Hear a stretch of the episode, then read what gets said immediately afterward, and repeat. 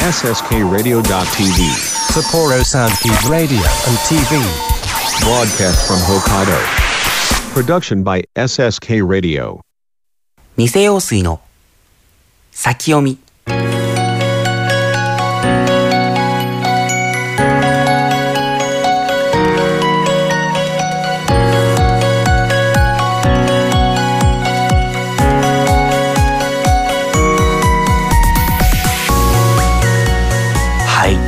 ことで皆さんおはようございます。こんばんは。こんにちは。偽陽水です。えー、もう何年ぶりになるでしょうか、えー、久方ぶりの先読みでございます、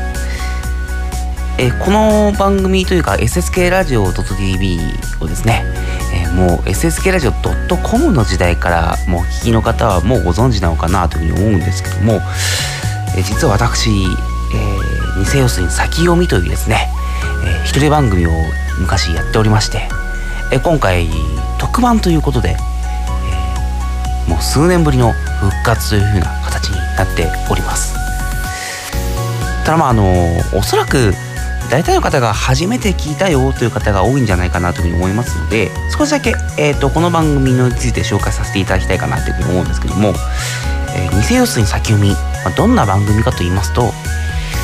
まああの普段あの佐藤兄弟のフリーダムラジオを聞いていただいている方は、まあ、ご存知かなと思うんですけども私あのまあ普段は佐藤陽水という名前でねえっ、とラジオだったりあとはそのフリーダムテレビですね YouTube なんかもやっているんですけども、まあ、そういう時基本的にはまああの時事問題に触れることってまずないんですね。基本的にはあの私のまあろくでもない話みたいな話をするだけなんですけども、まあ、この番組「偽陽水先読み」だけはですね私があの偽陽水えっ、とまあラジオネームなんですけどもこの名前を使ってですねあえてさまざまなニュースというか、まあ、いろんな時事問題に関してですね私なりの目線で切り込んでみよう、まあ、少し先を読んでみようといったコンセプトで、えー始まった番組でございました。であのー割とまあまああのー私のこういうコメントみたいなのが何でしょう割と好きな方もいらっしゃったりしたものですから割とこうそういうのは好評でやっていたんですけどもまあまああの惜しまれつつも自分で言うかこれ 惜しまれつつも、えー、と2014年の3月でこの番組1回終わったんですけども、まあ、この度特番として復活したというわけでございます。まあ、あのぐだぐだ言っててもしょうがありませんのでですねあの早速番組始めていきたいかなというふうに思っております。そしてですねあの今回のこの放送、まあ、多分もうここまで音声聞いてなんとなく分かっていただけるんじゃないかなと思うんですけどもあの提供読みの時にもお話しましたけども今回偽用水とか私の自宅で撮ってましてしかもあのコンデンサマイクをパソコンに直付けして撮ってるっていう普段の録音環境とはかなり違う撮り方をしてますのでもしかしたらお聞き苦しいところあるんじゃないかなというふうに思ってるんですけどもそこはあの少しご容赦いただければなというふうに思いますので皆さんはそこはすいませんけども、えー、とご承知いただければと思います。偽陽水の先読みスタートです。偽陽水の先読みこの番組は国語専門塾磨くテクニカル TI 手締まりか以上各社の提供で北海道札幌市 SSK ラジオ .tv の制作でお送りします。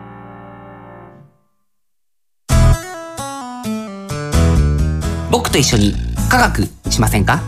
札幌市を中心に科学教育普及活動を行っている手締まり課。手締まり課では娯楽だけでなく教育も掛け合わせたエデュテイメントをモットーにサイエンスショーの開催や実験ブースの出展を行っております。詳しくは公式 Facebook ページ手締まり課まで。理想的な音作りを実現するテクニカル TI CD 制作から機材調整までさまざまなノウハウを生かした心地よい音作りを実現します。新しい時代の新しい音をあなたの耳に「テクニカル TI」キムハルこと木村遥です。ミクチンこと木村ミクです。ダブル木村のマイペースラジオでは私たちのゆるゆるトークをお届けしております。毎月第4土曜日 SSK ラジオ .tv 公式ホームページ並びに Apple Podcast で配信ですお楽しみに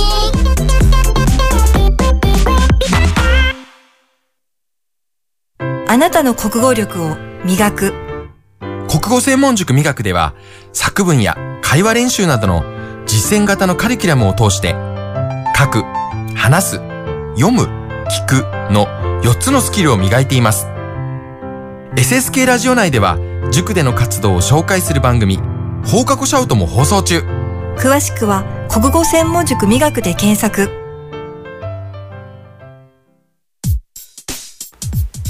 はい。というわけで、偽陽水の先読みお送りしておりますけども、えーこちらの番組ですね、もともとどういう風にやっていたかなという風に言いますと、まあ、毎回毎回、こう、ワンテーマ、一つテーマを作りまして、まあ、一つのニュースに対して、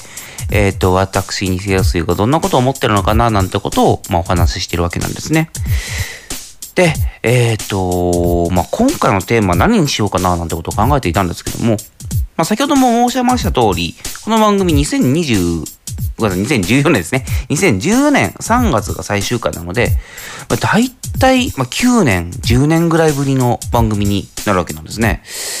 まあ、その10年の間に世界って本当にこう変わったなっていうふうに思っておりまして、まあ、特に変わったのは SNS の発達ですよね。まあ、いわゆる、こう、テレビとかラジオ。まあ、当時、そしてあの、当時からま、ネットニュースはまあまああったんですけども、基本的にはその、まあ、マスメディアと言われる人たちですよね。だから、専門の会社の人たちは、まあ、するもので、まあ、一般の人はま基本的に、まあ、そのニュースを見て、見たり聞いたりして、あ、こういうこと起きてるんだ、なんてことを思っていたわけなんですけども、まあまあ、まあ今もね、その別にテレビ、ラジオが、まああの、意味がないとは言いませんし、ネットニュースは基本的にね、あの、テレビとかラジオで、まあ出てきたものが、こう、えっ、と、ネットニュースになったりとか、あとはまあそれを切り取って新聞とかで出て出てるようなものを、まあネットに上げるみたいなのが主流だったりするんですけども、あの10年の時を経て、こう、SNS によるその個人の情報発信みたいなのがもう非常に力を持つようになったなというふうに思ってるんです。まあこれはもう皆さんもう、いや、そんなの分かってるしっていうふうに思うかなというふうに思うんですけども、まあ改めて、あの今回この番組やるってなった時に、まあ何変わったかなというふうに考えた時に、これがかなりあの大きく変わったことかなというふうに思っているんですよね。で、まあ SNS ってこう誰でもこう手軽にというか簡単にというか、まあ好きなことも自由に発信できるじゃないですか。で、例えばその、まあ僕、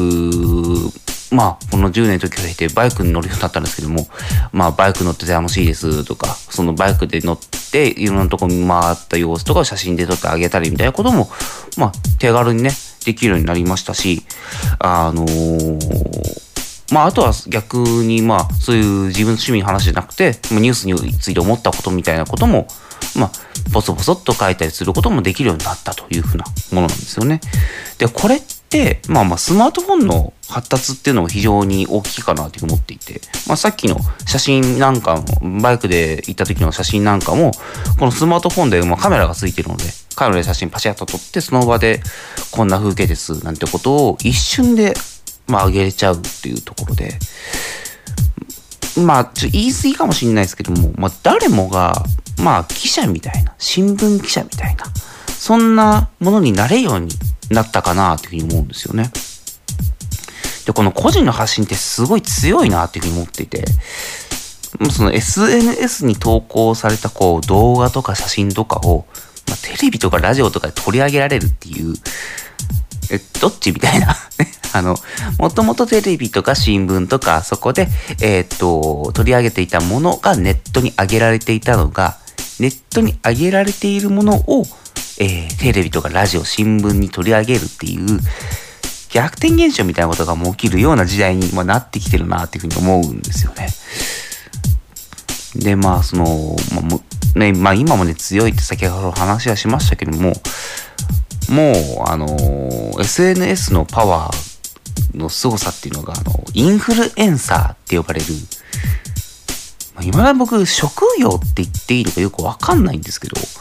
ああいうあの、まあ、SNS で発信することで、こう、若者、若者というか、それを、まあ、SNS 見ている人に対してすごいこう影響を与えるような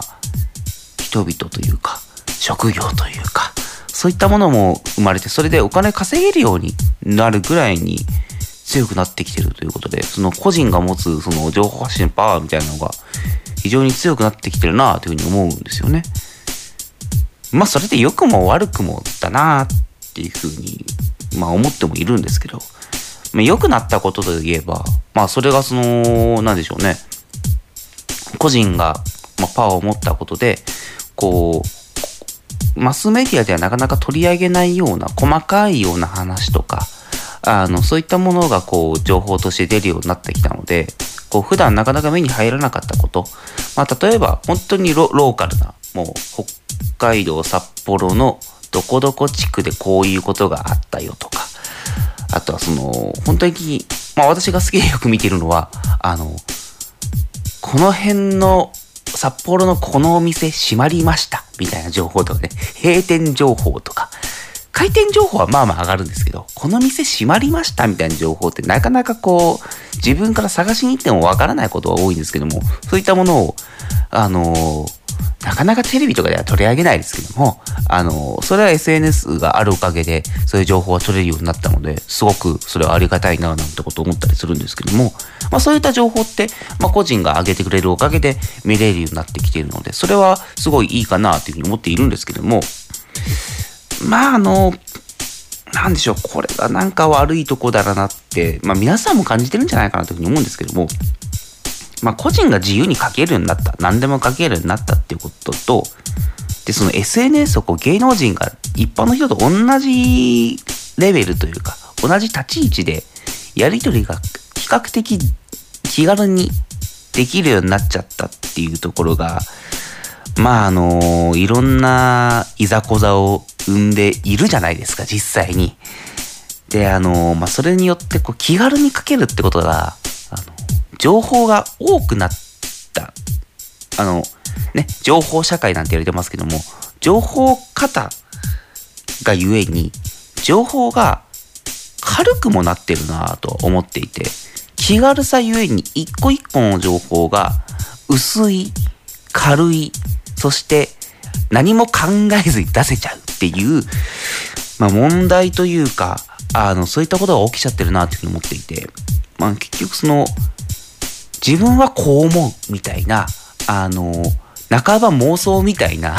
本当なのそれみたいな、あの、担保ゼロみたいな情報が、まあ、発信されて、しかも、担保ないけど、なんか面白そうみたいな情報って、やっぱ面白いじゃないですか。あの、陰謀論的な話とかね。あのー、デタラメなんだけど、なんかこの人の話し方面白いからなんか拡散しちゃえみたいなことが、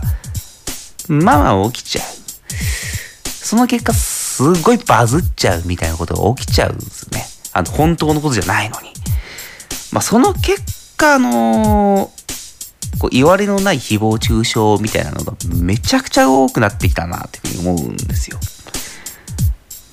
まあ別に言われない誹謗中傷自体はね、あのー、まあスポーツ新聞とか、まあスポーツ新聞全部だとは言わないですけど、スポーツ新聞とか、あの、えっ、ー、と、いわゆる週刊誌とかね、そういったあの、昔からあるメディアでもまあまあ多くありましたけども、こう、個人発信で情報が気軽にできたがゆえに、できるがゆえに、その、個人の話なんで、個人が勝手に言ってることなんで、専門の会社、まあマスメディアとかがね、やってるわけじゃないから、あの、誰かが責任持って話す、とあの、発信するみたいなことがあんまりないんですよね。やっぱ間違いがめっちゃ混じりやすくなってるなというふうに思うんです。でそういうことで、まあ、生まれたいざこざって、まあ、先ほども話しましたけども、まあ多いと思うんですよ。で、あのー、そういったことが、まあ僕基本的にもう嫌なんで、さっきニュースについてポソポソと話せるみたいな話をしましたけども、基本的に相当なことない限り、そういったことを僕話さないし、口に出さないし、あの、えっ、ー、と、SNS に限らず、基本的に喋らないようにしてますし、まあ、発信もしない SNS とかでも出すこともしないようにしてるんですけど、だからあの、加害者になることないなって思ってたんですが、誹謗中傷言う側になることはまずないだろうなって思ってたんですけど、あの、そんな自分の自信がこう揺らぐような出来事があったので、ちょっとそれをね、今回ね、テーマとしてお話ししたいと思うんですね。やっと本題だよ。かかったな、ここまで来るのに。ここまで来るのに何分喋ったんだ、今。6分、7分ぐらい喋ったぞ。ちょっとね、あの、久々の一人喋りなので、なかなか、この、この辺の感覚が今つかめていないところはあるので、ちょっと、そこは皆さんもご了承いただけたらなというふうに思うんですけれども。まあ、結局、今回のテーマは何かと言いますと、まあ、ズバリ、これです。SNS の誹謗中傷問題。はい。もうズバリそのままなんですけど、あの、先日あのーまあ、一般の人がですね、あるバイク系 YouTuber の、まあ、女性のね、YouTuber に対して、まあ、誹謗中傷しているっていうツイッターがありまして、それが結構、まあ、バズってるというか、あの、表、あの、こう話題になっていたんですね。まあ今思えばこの YouTuber なんて仕事も10年前は何それみたいな話でしたけども今や当たり前の言葉になりましたよね。で、この YouTuber っていう、まあ職業というか、まあなんでしょうね。そういう人たちっていうのって、これもだからインフルエンサーみたいな感じでかなりパワーを持つようになって、それが一つの、なんていうか、お仕事というか、お金を稼げる、ご飯を食べる仕事になっていきましたよね。まあ、だからゆえに、まあ、あの、なんてそうお金を稼いでいなかったら別に多分何もなかったんでしょうけども、これでお金を稼いでるっていうことが、まあ一つ、なんていうか、こういう誹謗中傷が生まれることのきっかけなのかなとも思うんですけど、まあまああの、一旦置いときまして、まあその内容、そのツイッターの内容っていうのがですね、あの、まあ、みんなで日の出から日の入りまでの間に、こう、バイクでね、バイクでね、あの、太平洋の沿岸から日本海の沿岸まで、こう、日本列島をバイクで横断しようっていう、あの、SSTR っていう、そういう企画があるんですよ。これはあの、バイク業界では有名な、あの、企画なんですけども、まあ、それに参加した YouTuber が、不正してるんじゃないのっていうことを訴えたものだったんですよ。割とあるじゃないですか。今この、これは、ど、絶対やってないんだ、やらせなんだ、みたいなのって、あの、テレビとかでも、ね、あの、この番組のこれやらせに違いないとか、そういうのって、まあまあ、あの、ツイッターとかで話題になるんですけど、で、それは割とね、あの、テレビ局側が、いや、こういった事実ありませんとか、まあ逆に、実際やらせでした、みたいなね、そういった話って、まあ実際それで謝罪するなんてことはまあまあ起こるんですけど、これ実際そのこういう、なんていうか、やらせだっていう話って、まあまあネタとしては、割と盛り上がりやすいというか、実際その、中の人じゃないと実際やらせかどうかの証明ってなかなかできないじゃないですか。それゆえに、あいつやらせだって言えば、本当にやらせなのかなっていうふうに、結構思っちゃいがちなんですよね。まあ、それゆえに燃えやすいというか、あの、話題にしやすいというか、バズりやすいというか、ね、そういったところはあるんじゃないかなというふうに思うんですけども、あの、明らかなやらせのものってやっぱりあって、それって、あの、分かっててやってるパターンっていうか、その、まあ、ネタとしてやってるパターンと、あの、まあ、コント的な意味合いでね、やってるパターンと、本当に騙してやろうと思ってやってるパターンの、まあ、2種類あるかなって思うんですけど、あの一番困るのは、そういうパターンでやらせだっていうふうに言われてるんじゃなくて、別にやらせというか、不正みたいなことをしてないのに、不正だって言われたパターンですよね。今回、なんかそのパターンっぽくて、要は、不正じゃないのに不正だっていうふうに言い張ってるパターンっぽくて、あの、ちょうどその、YouTuber に対する不正だって訴えてる投稿、僕ちょうど見てて、Twitter で。まあちょっと見てみようかなと思ったわけですよ。で、先ほどもお話ししましたけど、僕バンドバイク乗るようになったので、バイク乗るが、もう乗る人的な目線でこれ見てみたらどうかなと思って見たんですよ。そしたらその人あの SSTR ガチ勢みたいなことを自称してる人だったんですけど、まあそこにはまあ、まあ当たり前ですけど、どういう理由で不正してるって判断したのかみたいなことが詳細書かれてたんで、ちょっとそれ見てみようかなと思うんですけど、ただこれじゃ全部読んじゃうとなかなかの著作権的なお話もありますし、あの、聞いててちょっと不愉快になる可能性ありますんで、あの、あえてかいつまんで読みたいかなというふうに思うんですけど、まあその SSTR ガチ勢の方が言うには、その YouTuber の方は、あの、原付2種っていう、あの、125cc 以下、50cc 以上の、まあそういうバイクがあるんですけど、そういう高速道路乗れないバイクなんですよ。なんで、めちゃくちゃ飛ばすことは基本的にできないと。そういったバイクで、あの、だいたい500キロぐらいのルートを、まあいろいろご飯食べたり観光をしたりしながら、14時間で走り切ったっていうふうに、まあ言ってるんですよ、その YouTube の人。それは嘘だ走り切ることなんかできないと。で、えっ、と、14時間で時間内に走り切ったってことを言い張るために、あの、バイクってこう、車に乗せてそれで運ぶみたいな方法があるんですけども、そうやって走ったに違いない。だからこの人はバイクでなんか走ってないんだ。だから車のハイエースなんかを使って走り切ったに違いない。って断言してるんですよ。で、この、まあ、大体500キロを14時間で走り切るっていう行為って、まあ、車とかバイクで長距離移動したことある人ならわかるかなと思うんですけど、え、こいつ何言ってんの？っていう内容なんですよ、正直。あの、450キロで14時間移動するって、いやいや、450キロを14時間で移動することって、正直ご飯食べたり休憩したりしてもかなり余裕あるんですよ。まずこれあの理論的にというか計算上ね、えっ、とやってみると、まあ、450を14時間で割ると、まあ、平均すると時速32キロ。だからずっとこうダラダラ走ってても時速35キロぐらい走れば到達できる距離なんですよ。時速35キロですよ。ちょっと混んでる道路でも、そんなゆっくり走ら、走ることってまずないし、しかも今回のルート見てみると、まずそういった混んでる道ってなくて、基本的にはもう、まあ山道なんでぐにゃぐにゃ道とはいえ、時速35キロまで落とさないといけないような道ってあんまなくて、まあ、言うて時速40キロ、50キロ、まあ45キロぐらい、まあ50キロぐらいか、走では走れるような道路だったわけだったんですよ。で、まあまあ、あの、実際4時間ぐらい休憩とか観光の時間とかっていう風に考えると、450キロ、あ、500キロか。500キロを、えっ、と、まあ10時間って考えると、まあ時速、平均時速50キロ。で、これさっきあのー最初に約、約500キロって言ったんですけども、ちょっと今見直してみて450キロって言ってました。なんで450キロ10時間だったら平均時速45時間ですよ。いや、45キロですよ。だからあのー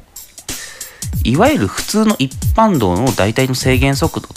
て時速ってもう550キロぐらいで、えーっと、まあ大体この田舎道というか、あの、街中を出ちゃえば大体60キロで走れるような道路にも出てありますんで、まあまあ、あのー高速道路使うまでもないぐらいの時速で走り切れちゃうんですよ。で、これ、あの、自分の肌感覚でもなんとなく、いや、できるじゃんっていうの分かってて、あの、つい最近、あの、そのバイクで、あの、北海道の道東ですね、知床の方を500キロぐらい、約500キロの工程を、あの、9時間で走り切るっていうのを、誰にも頼まれてないのに、しかも YouTube とかの動画を撮ってすらいないのに、えーっと、やってまして、で、正直、普通にできたんですよ。その無理、まあ、体力的には厳しかったですけど、まあ、無理なくというかね。で、あのーしかもただただ400、じゃ500キロか、500キロ走り切ったんじゃなくて、15箇所ぐらいあの道の駅とか、あのー天に登る道とかね、あのーそういった観光スポットをちゃんと回って、しかもお買い物とかもそれぞれのところでしたりして、の時間なので、あの、理論上の計算だけじゃなくて、実際にもできるよってことが、まあ、なんとなくわかると思う、分かっていただけるんじゃないかなと思うんですよ。で、ここで、ちょっとまず怖いなって思ったのは、まあ最初のその、嘘でも割とバズっちゃうみたいな話しましたけど、これやっぱり長距離移動の経験なかったり、バイクに経験に興味ない人って、ああ、あの YouTuber って不正する人なんだって、そのツイートだけ見ちゃうとやっぱ思っちゃうんですよ。で、しかもよ、その人の主張をパッと見で見れば、なんか筋通ってるっぽいこと言ってるんですよ。あの、この人はこうあのこれぐらいだらだら走っているんだって、あの、このバイクは、いや先ほど言った高速道路とか走れないようなゆっくりしか走れないバイクなんだから、こんな時間で走りきれるわけないだろうみたいなこと言ってるわけなんですね。だから誤解される可能性非常に高いなって思うわけなんですよ。なんで、あの、詳しい人からすると、こいつなんかバカなこと言ってるわって思うんですけど、あの、詳しくない人からすると、うわ、うわ、やらせというか不正なんてひどいことやってるわっていうふうに思うし、あの、これがあの YouTuber で、まあ、あの、さっきポロッと話しましたけども、YouTuber って仕事自体が割とこの新しく出てきてきたもので、あんまりよく思ってない人もやっぱりいるんですよね。あの、好き勝手やって金稼いでるなんてけしからんみたいな人やっぱいるわけですよ。そういう人たちからすると、やっぱりその、いい燃料なんですよ。やっぱこういうことやってるから YouTuber って信用ならないんだよ。っていう風に言う一つのネタになっちゃうっていう。その結果また新しい誹謗中傷が生まれて炎上するみたいな。しかも言われのないことで炎上するっていう最悪の状態になっちゃうわけですよ。で、まあこれまあまあ他の人も、まあ僕だけじゃなくて他の方も思ってることなんじゃないかなと思うんですけど、あの、こういう炎上の時に自分がその、詳しい人側であることってあんまりなくて、基本的に何もね、物知らぬ人なので、あのーそういう目線で見ることってなかったんですけど、改めて詳しい人で見てみると、あの、無理解、あの、なんでしょう。素人目線での分析とか、謎の嫉妬みたいな、そういった感情で誹謗中傷って生まれるんだねっていうことが、まあ、ちょっと解像度高めに見れたっていうのは、まあ、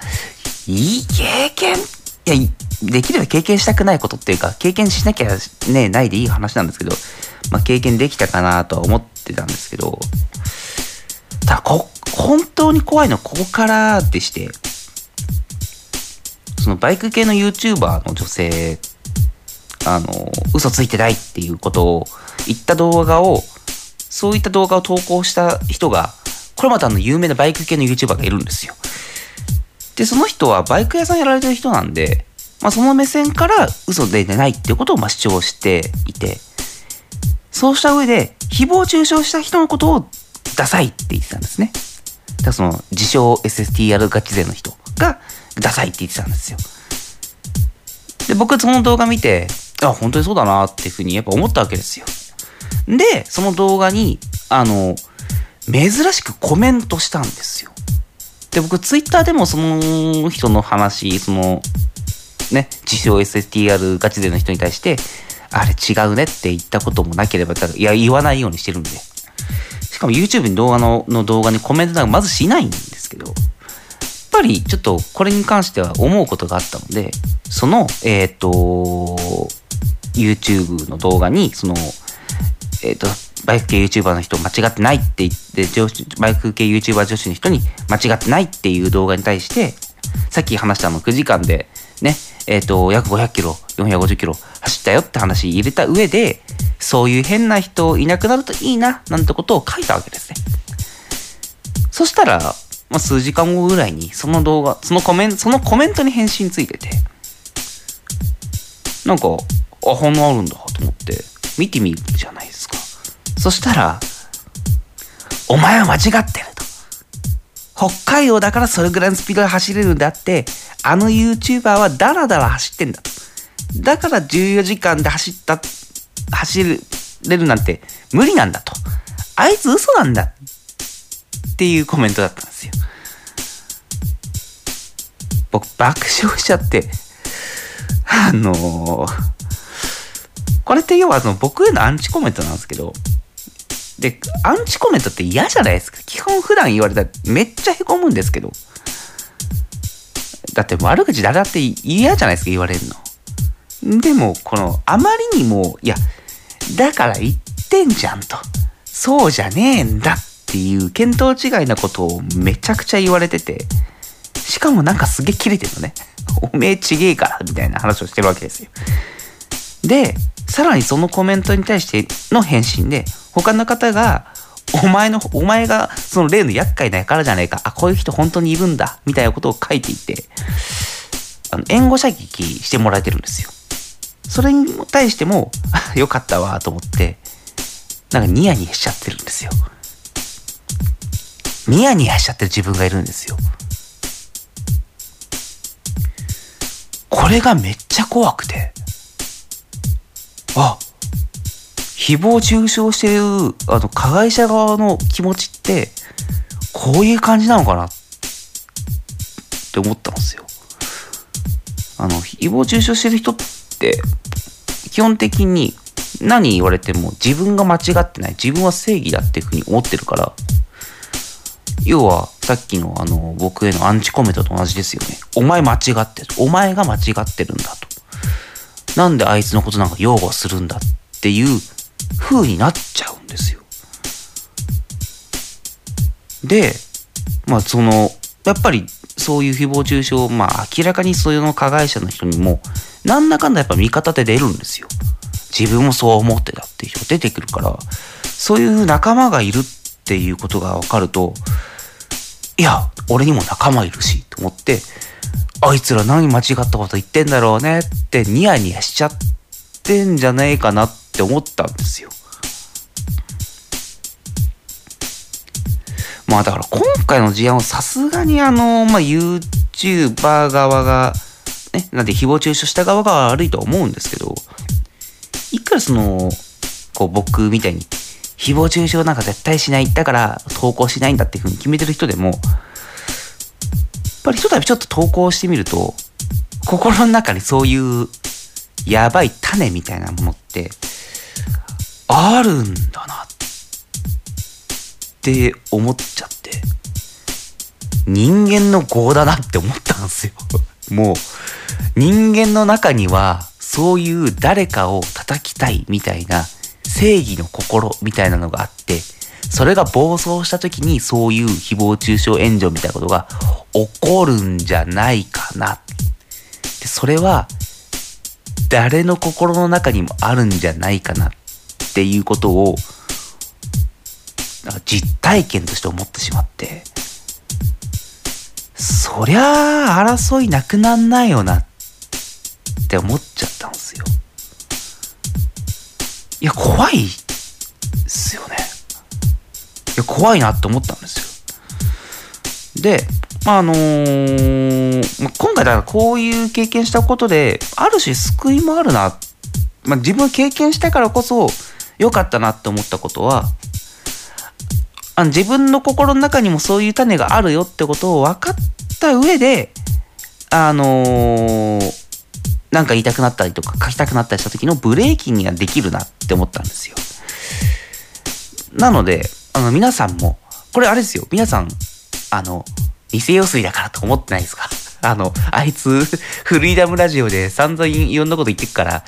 お前だけじゃんって思ってる方いるかもしれないですけども、あなたの心の中にもいますからね。そういう種。だから、皆さんも心の中にそういうブレーキは持っていてほしいなって思うんだわけですよ。まあ、要はね、いろいろ話しましたけど、まあ、今回僕が話したかったことって、あの、SNS なんてもうやるなと。なもんいらねえんだっていう話ではなくて、あの、誹謗中傷の加害者になることあるよっていうことを、まあ、思った、考えた上で、うまく使ってほしいな、SNS うまくなんかやってほしいなっていうことを、まあ、思った次第というわけでございました。はい。というわけで、気づいたら、もう20分、30分僕喋ってたんですね。えー、一人喋りできるかななんてことを言ってた自分が恥ずかしいぐらい喋ってるので、ちょっと、改めて、えー、っと、僕って喋りたがりなんだなってことを感じた次第でございました。はい。ということで、今回のテーマ、SNS の誹謗中傷問題でした。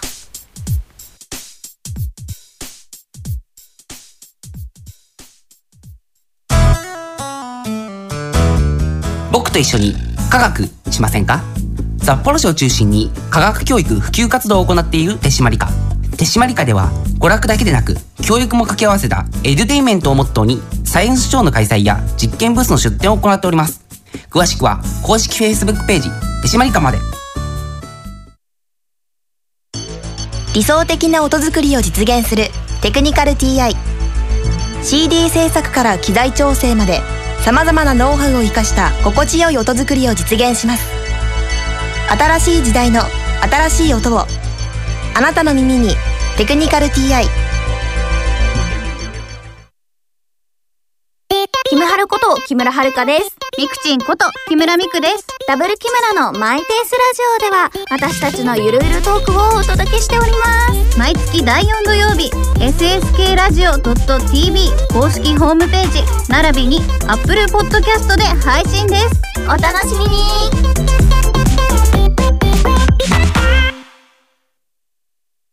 あなたの国語力を磨く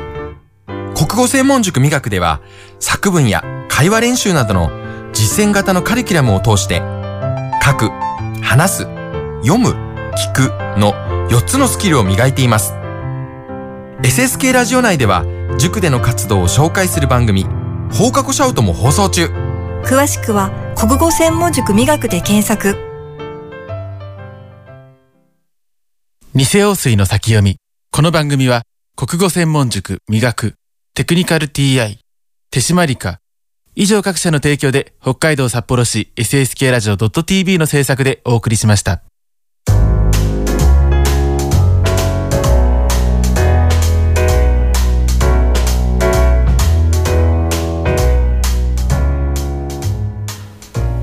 というわけで、えー、10年ぶりの放送でございましたけども、えー、皆さんいかがだったでしょうか？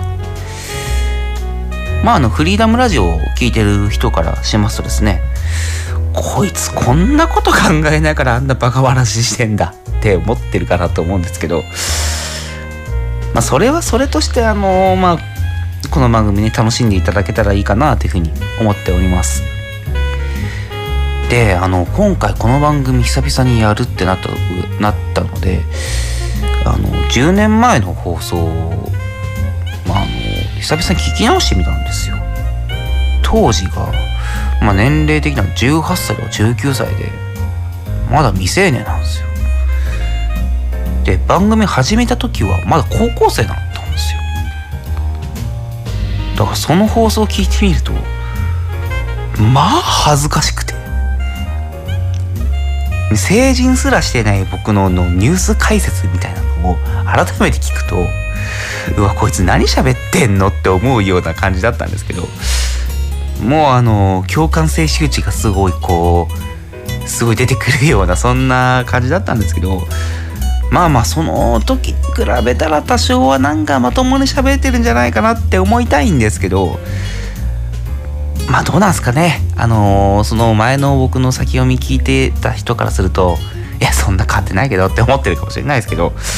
まあ少しでも、まあ、この放送というか今回のこのおしゃべりが何かのまあ、参考というか何かに役に立てれていればいいなというふうに思っております。はい、えー、この番組ね、えー、とまたいつやるのか全く分かりませんけども、えー、お便りも募集しておりますので何か皆さんコメントありましたらぜひこちらまでお送りください。えー、メールの宛先偽アットマーク SSK ラジオ .com NISE アットマーク SSKRADIO.tv えー、郵便番号003-0803北海道札幌市白石区北区、えー、菊水三条4丁目1-9第2森ビル SSK ラジオ .tv 偽用水の先読みまでお送りください。えー、ということで、えー、偽用水の先読みお送りいたしました。えー、またちょっと次の放送いつになるか全くわからないんですけども、また次の放送ありましたらまたお聞きいただければと思います。それではまた次回お会いしましょう。さようなら。